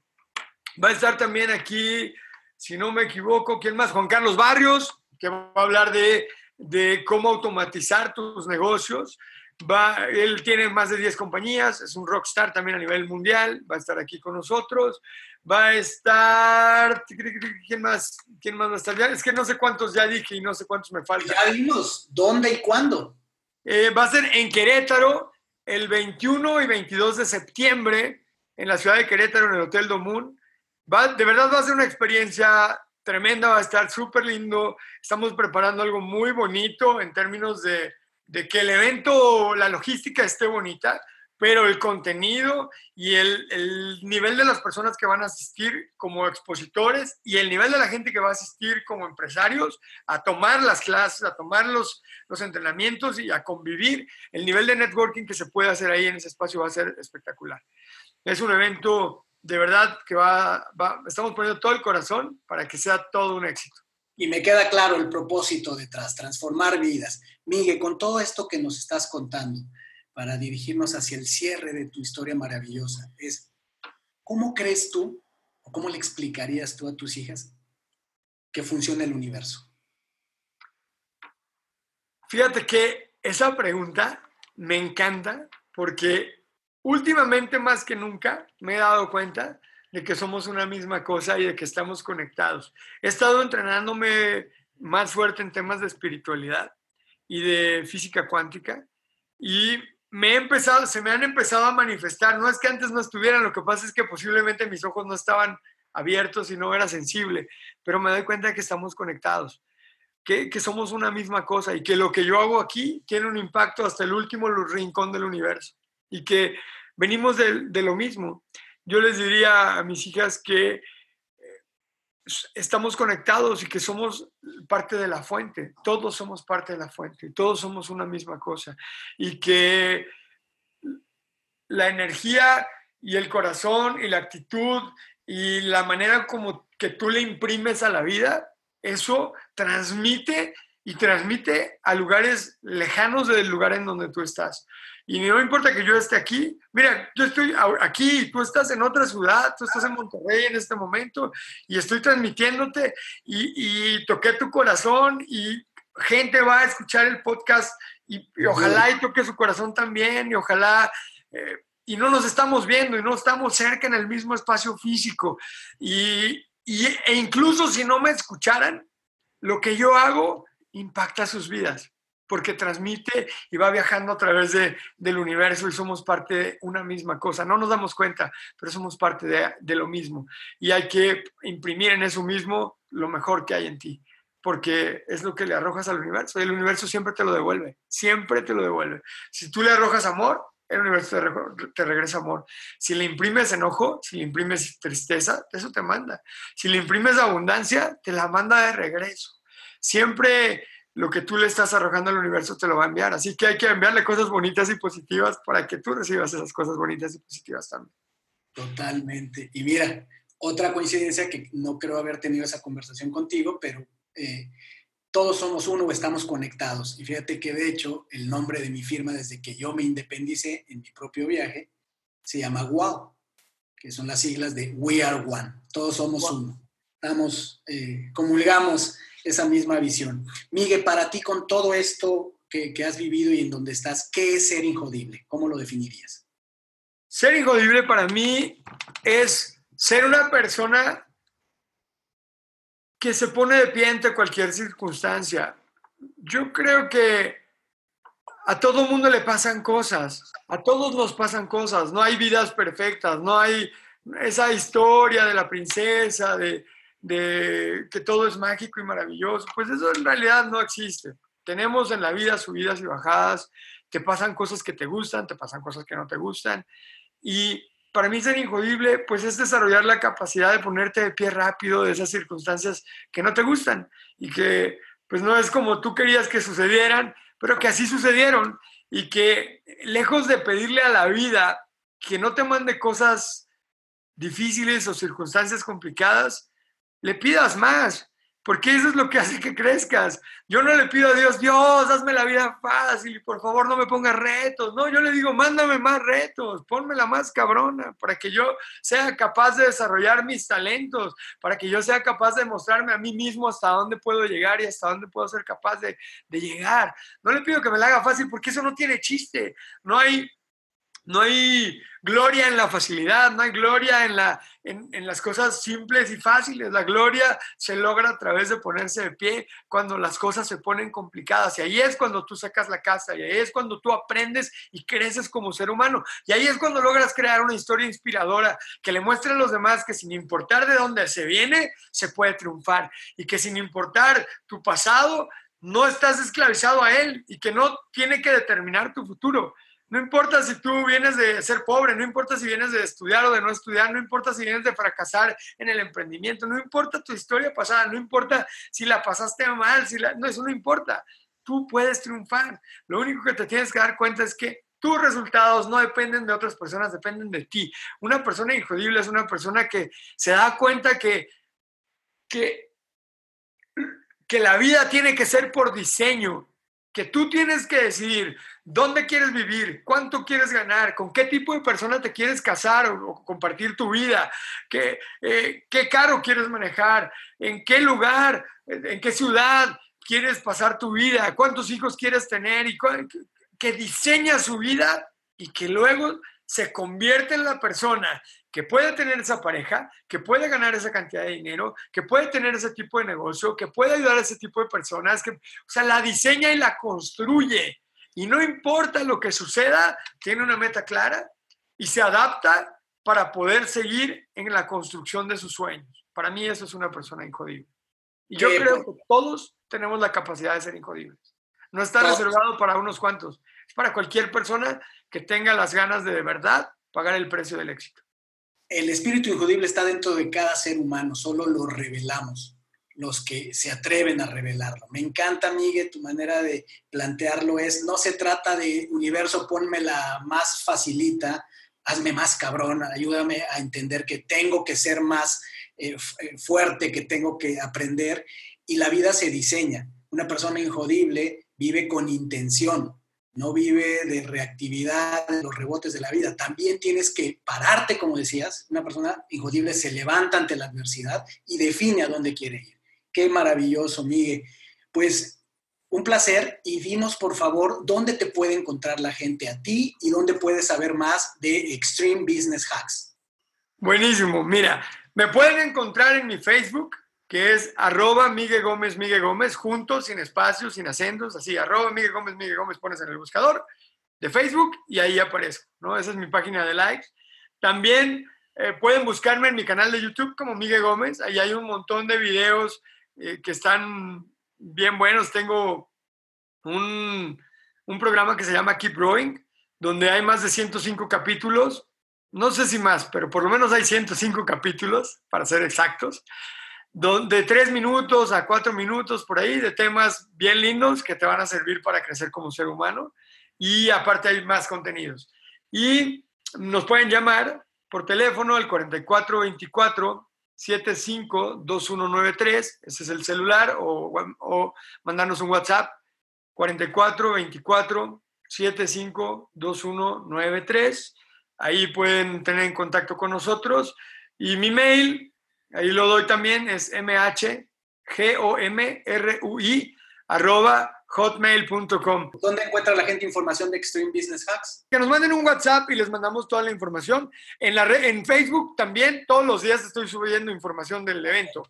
Subimos ahí la guía de la de rockstars, como tú le llamas, que son verdaderamente rockstars, sin duda me va a dar muchísimo gusto, pues evidentemente ver a Ciciali en acción, que siempre la disfruto, ver al, al gran a Alex Villarreal y a las otras personas que no tengo el gusto de conocer eh, personalmente. Cris Ursúa lo sigo, este, fantástico. Y bueno, a todos aquellos que nos han hecho el favor, si llegaste hasta aquí, este episodio realmente da para mucho más y seguramente en el futuro tendré nuevamente amigues, seguramente a Carla, me gustaría invitarla, pero si llegaste hasta aquí, eh, pudiste vibrar junto con Miguel y junto conmigo fue, ha sido un episodio muy emotivo, un episodio muy esclarecedor, iluminador, y sin duda te vas a llevar valor en cada minuto que escuches. Y si esto te hizo sentido, si esto te trajo alguna revelación, algún insight, compártelo.